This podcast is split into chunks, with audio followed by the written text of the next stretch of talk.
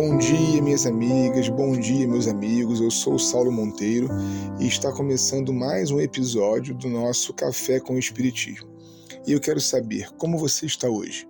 Desejo sinceramente que muito bem.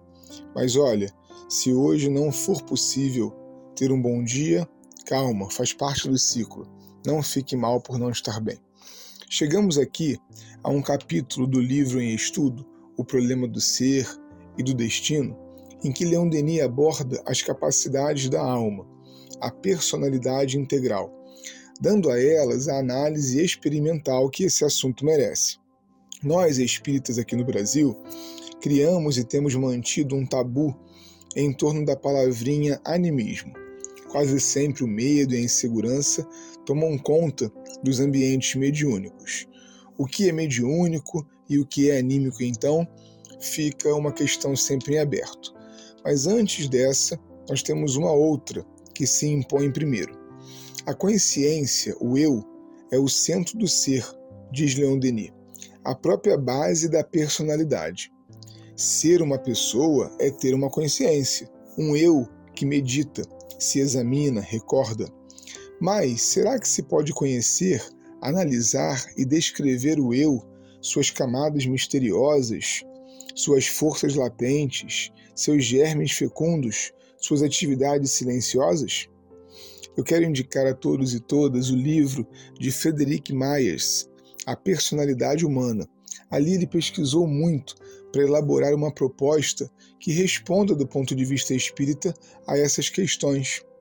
Em resumo, ele chega lá à conclusão de que acima do nível da consciência normal, fora da personalidade comum, existem em nós planos de consciências, uma espécie de camadas ou zonas dispostas de tal modo, arrumadas em certas condições, que podem ser constatadas ali alternâncias entre os planos de consciência.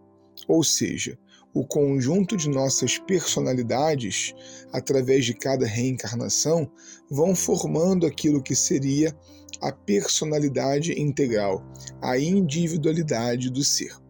Com isso, podemos voltar ao problema do animismo para entender que ele não é um problema, mas o conjunto das capacidades da alma, que se manifestam junto com os fenômenos mediúnicos. Aliás, Gabriel Delane, em O Fenômeno Espírita, vai dizer que os fenômenos espíritas são a soma daqueles produzidos por desencarnados, com também os produzidos pela própria alma dos médiuns. Animismo não é indesejável, nem é charlatanismo, é natural. Hermínio Miranda, tempos depois, viria a concluir que é impossível um fenômeno puramente mediúnico. Eles estão sempre em conjunto, mediúnico e anímico. Por isso, Paliano Júnior recupera depois o termo medianímico, já proposto por Allan Kardec.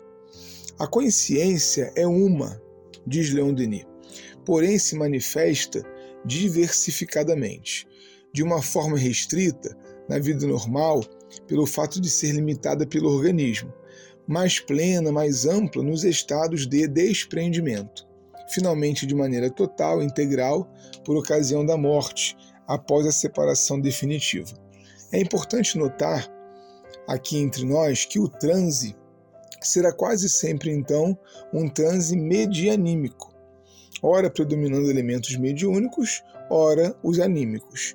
O desprendimento da alma, ou como quis Kardec, a emancipação, é um estado em que treinamos nossa capacidade de existir sem o nosso corpo. As experiências feitas hoje por espíritas, mas também pela paranormalidade, são essenciais para o acúmulo de registros que possam validar as nossas teses filosóficas. Como temos afirmado aqui nos estudos, o Espiritismo é progressivo, de modo que mergulhar nessas fontes e pesquisas é torná-lo mais completo. Se o assunto de hoje lhe interessou, quero deixar mais uma referência, a última. É o livro Transe e Mediunidade, da editora La Chatre. Vale muito a pena conhecer os métodos espíritas pelo desvendamento do mundo espiritual. Lembrando que há em nós uma espécie de reservatório de águas subterrâneas, de onde, em certas horas, jorra e sobe à superfície uma corrente rápida e efervescente. Procuremos conhecer mais e mais para fazermos sempre melhor. Um forte abraço e até o próximo Café com o Espiritismo.